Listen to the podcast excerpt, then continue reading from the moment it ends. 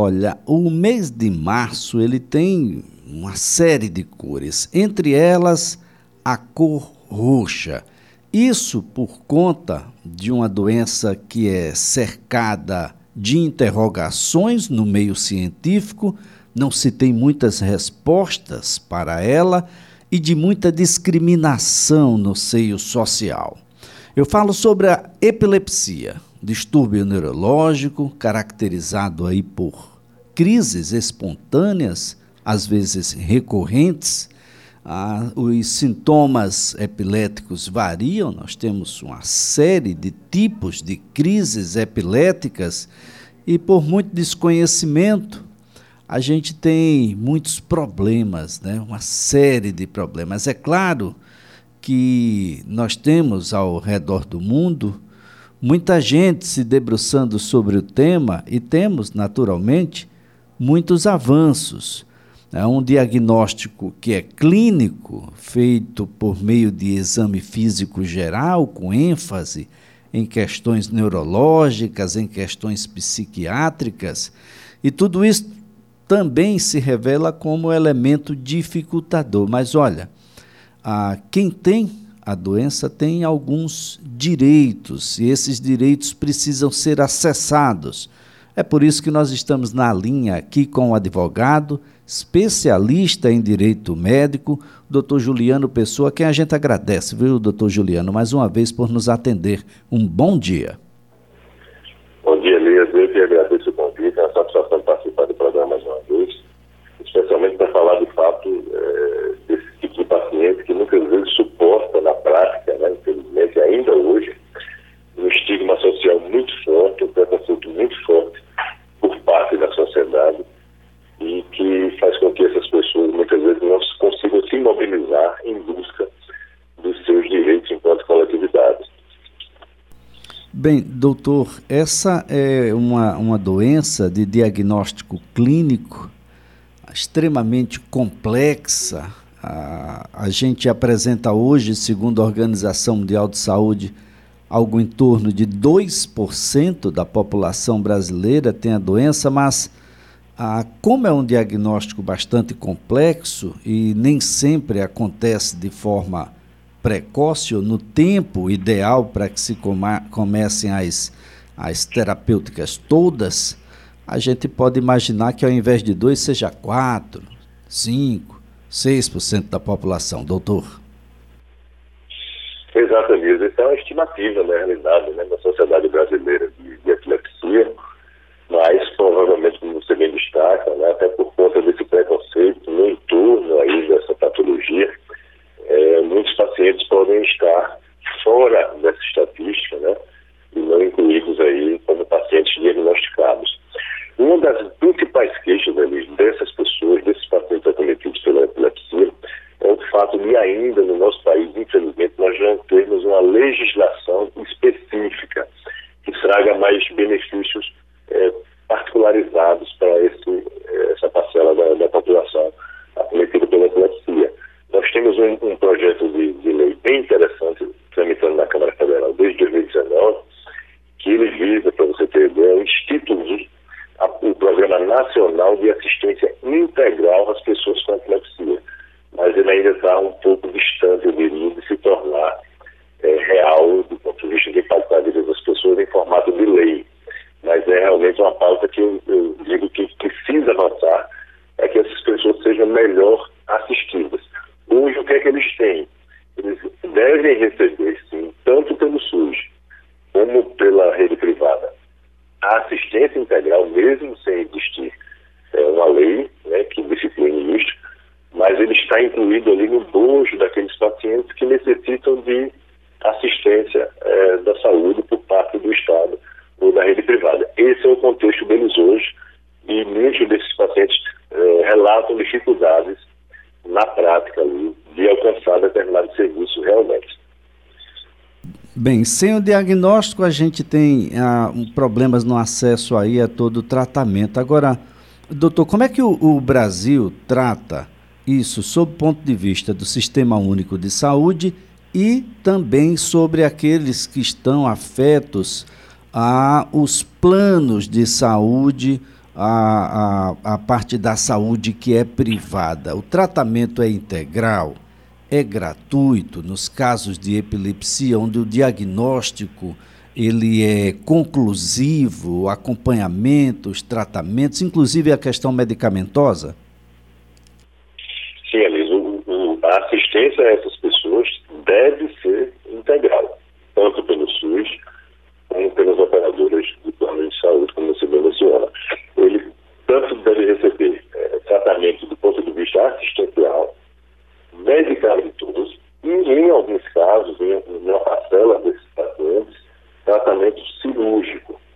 Um, um grande avanço que nós tivemos no tocante à questão de, de ter uma precisão maior do ponto de vista de diagnóstico foi a inclusão no RODMS do, do sequenciamento genético, né, que foi feito no ano passado. Isso ajuda muito o especialista, o neurologista, a ter um diagnóstico mais preciso e ele também está inserido na, no SUS. Então, é, é uma ferramenta hoje muito utilizada pelos especialistas para ter uma aferição mais é, precisa, mais fidedigna de onde se encontra esse paciente. Sendo diagnosticado, ele, ele deve receber toda a sua assistência, medicamentos e até, no último caso, em casos mais avançados, o procedimento cirúrgico. Quando a gente leva esse paciente para a rede privada, no tocante às cirurgias, eles enfrentam ainda muita dificuldade de conseguir, porque a ANS, infelizmente, ela não contribui muito quando ela cria aquelas diretrizes de utilização com pré-requisitos para que o paciente é, tenha direitos.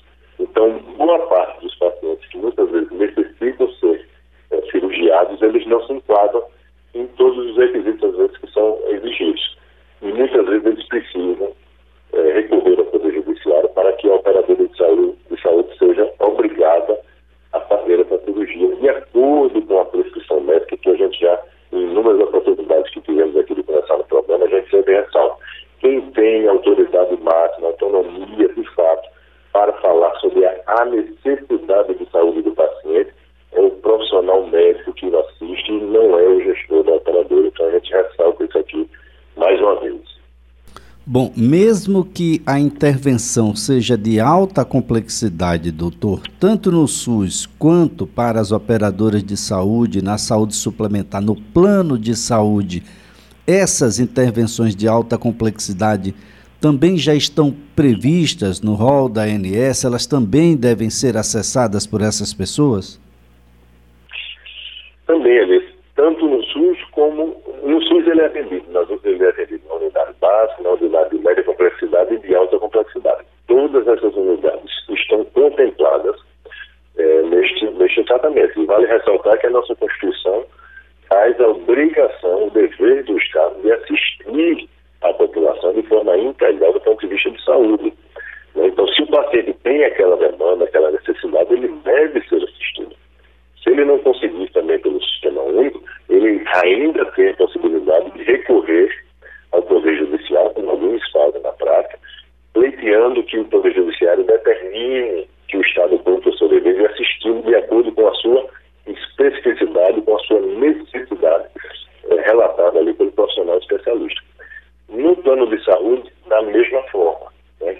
O médico, por meio de relatório bem fundamentado, discorre sobre a necessidade daquele paciente e sobre a urgência de que ele seja submetido a determinado tratamento.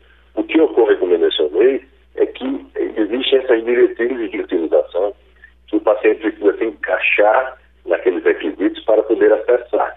Mas o simples fato dele não atender a um requisito ou outro não deve ser fundamento para a negativa total do procedimento. Porque se mesmo com esse não enquadramento, o profissional médico entende que no caso específico daquele paciente é necessário que ele seja submetido ao tratamento e de forma urgente, o plano de saúde deve respeitar essa autonomia do profissional médico e assim proceder. Se houver esse obstáculo, Elias, o paciente precisa recorrer àquelas ferramentas que nós sempre destacamos aqui, buscar abrir uma reclamação junto à Agência Nacional de Saúde Suplementar, para que a, ANS acompanhe aquele caso específico, e, se for o caso também, buscar os órgãos de proteção e defesa do consumidor, bem como o próprio Poder Judiciário. Agora, doutor Juliano, ah, é uma, uma ideia que fica aqui cada vez mais clara do papel que cumpre o médico que atende essas pessoas, da necessidade de um diagnóstico ser cada vez mais reto, ah, de que os seus ah, relatórios sejam cada vez mais detalhados, de modo que não fique quaisquer dúvidas sobre o que é que o profissional médico está ali dizendo e sobre as necessidades que esse profissional médico, ao dizer, impõe a essa relação entre a pessoa que necessita do tratamento, do medicamento, em relação ao SUS e em relação aos planos de saúde, doutor? Exatamente, ali você toca num ponto, eu diria, crucial de toda essa, essa discussão, que é o papel realmente do profissional médico. Né? E assim, eu faço até como especialista em direito médico da saúde, eu deixo até um apelo aqui à classe médica neste sentido. Porque assim, quando a gente recorre ao Poder Judiciário, os entraves que surgem muitas vezes são decorrentes de uma é, elaboração, de uma má elaboração na realidade da documentação médica. Então é importante que o profissional, a gente sabe da demanda que esses profissionais muitas vezes atendem, o dia é muito corrido, são muitos pacientes, procedimentos, etc. Mas é preciso tirar um tempinho no momento de elaborar um relatório médico para, para que ele seja de fato detalhado, rico em informações e individualizado. Né? A partir do momento que ele traz a necessidade, a especificidade daquele caso concreto do paciente, do porquê que ele, ele está solicitando determinado procedimento, qual é a necessidade, quais são os riscos envolvidos na não realização desse procedimento, no caso daquele paciente. Ou seja, quando ele traz tudo isso detalhadamente, cientificamente comprovado, a gente tem uma chance muito maior de obter êxito lá na frente, tanto junto às esferas administrativas, bem como na esfera judicial, quando a gente recorre ao Poder Judiciário. Então é muito importante realmente você trazer essa discussão e é um, um apelo que a gente deixa aqui do ponto de vista jurídico para que esses profissionais auxiliem os seus pacientes de fato, para que eles consigam alcançar na ponta o tratamento que eles estão recomendando, porque senão essa, essa relação não se fecha e o paciente na ponta, infelizmente, ficará desassistido. Então, realmente é interessantíssima essa sua observação. Bem, é, é, se faz necessário aqui destacar algumas falácias e alguns mitos acerca da epilepsia. Algumas pessoas pensam, e pensam de forma equivocada, que se trata de uma doença contagiosa ou infecciosa, e isso tem trazido uma série de problemas do ponto de vista da aceitação, da inclusão, do respeito a essas pessoas que têm a epilepsia. Um outro mito é de que essa pessoa possa estar engolindo a sua língua durante um ataque, durante uma crise. Isso também não é verdade, gente. E um outro ponto que precisa ficar muito claro é que nem todos os pacientes com epilepsia sofrem de alguma deficiência mental. Ao discriminar a pessoa com epilepsia, pode estar incorrendo em outros problemas legais, não é, doutor? Exato. Né? É, é, essa questão do estigma envolvendo esses pacientes é muito grande. Eu mencionei é, um projeto de lei que tramita na Câmara, né?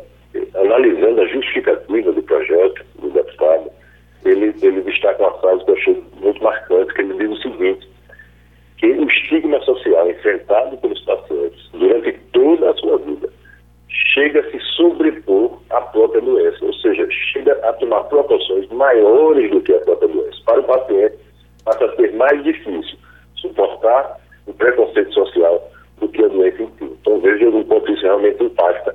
Tanto é que essas pessoas, em, em grande maioria, ficam no anonimato, elas se escondem. E isso impacta lá na frente, Luiz, no, ponto, no tocante às políticas públicas que são oferecidas a esses pacientes. Eu diria que a rede social trouxe um, um, uma grande luz aí, porque vários pacientes começaram a interagir em grupos, nas redes, para poder se mobilizarem, juntamente com os profissionais que, que os assistem, do ponto de vista de mostrar às autoridades do país quais são as necessidades, as particularidades que eles necessitam, para que isso seja implementado e oferecido em forma de política social. Então, realmente é um, é um é traço muito forte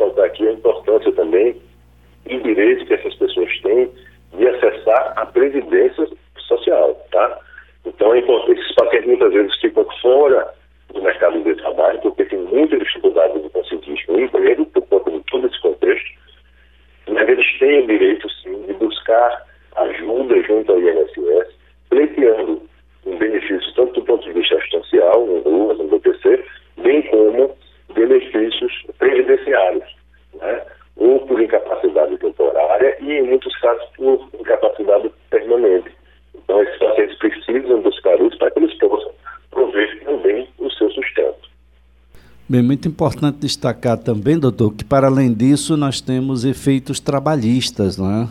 De que os patrões ah, possam compreender o significado da doença e mais uma vez para isso é preciso que o diagnóstico e os relatórios médicos eles sejam cada vez mais clarividentes, de modo a não deixar qualquer dúvida, porque há quem minore a doença, há quem simplesmente eh, supervalorize a doença. A gente sabe de que os estágios são distintos de pessoa para pessoa, a forma de crise. Tem gente que vai ter apenas lapsos de olhares fixos ah, durante a sua crise, pode ser algo inicial e tem aqueles que irão se debater, e, e definitivamente a imagem é uma imagem muito forte. E, e, isso, a depender da, do posto que, que ocupa dentro de uma, de uma organização, se trabalha, por exemplo, com público em geral, é algo muito forte e os, os, o ambiente de trabalho precisa estar preparado para isso. Os trabalhadores e os empregadores precisam estar bastante atentos a essa questão, doutor. Certamente, Elias. E assim, o que a gente enxerga hoje, né, segundo os especialistas é, destacam bastante, é que 70% desses pacientes conseguem ter uma vida relativamente normal fazendo uso das, das medicações disponíveis. Então, eles conseguem controlar essas crises e elas praticamente passam a não existir. Naturalmente, do ponto de vista eh, laboral, a gente entende algumas preocupações de alguns empregadores no sentido de que, por óbvio, a depender do grau, do estágio que aquele paciente esteja, ele não poderá exercer determinadas funções que o coloquem em situação de risco, né, naturalmente, não só para si, como para terceiros. Isso é óbvio, mas não quer dizer, ao mesmo tempo, que esse paciente está totalmente inapto a exercer qualquer outra é, é, atividade dentro da, da, daquela empresa. Então, é isso que se defende. Se ele desenvolve alguma atividade que traga risco, ele pode ser realocado em outro setor, mas ele passará a fazer parte daquele universo ali da mesma forma que fazia antes, e não ele simplesmente ser desligado, como infelizmente alguns pacientes relatam, que em algumas oportunidades que ele teve uma crise perante os, os seus colegas de empresa, em algum momento posterior, a empresa utilizou qualquer tipo de justificativa para desligá-lo. É isso que a gente precisa trabalhar na sociedade para poder acolher essas pessoas e não cada vez mais querer marginalizá-las e deixar deixá-las totalmente à, à margem, especialmente no mercado de trabalho. Doutor Juliano Pessoa, mais uma vez a nossa gratidão pelas informações. Um excelente dia para o senhor. Eu que agradeço, estou sempre à disposição. Bom dia. Doutor Juliano Pessoa é advogado especialista em direito médico.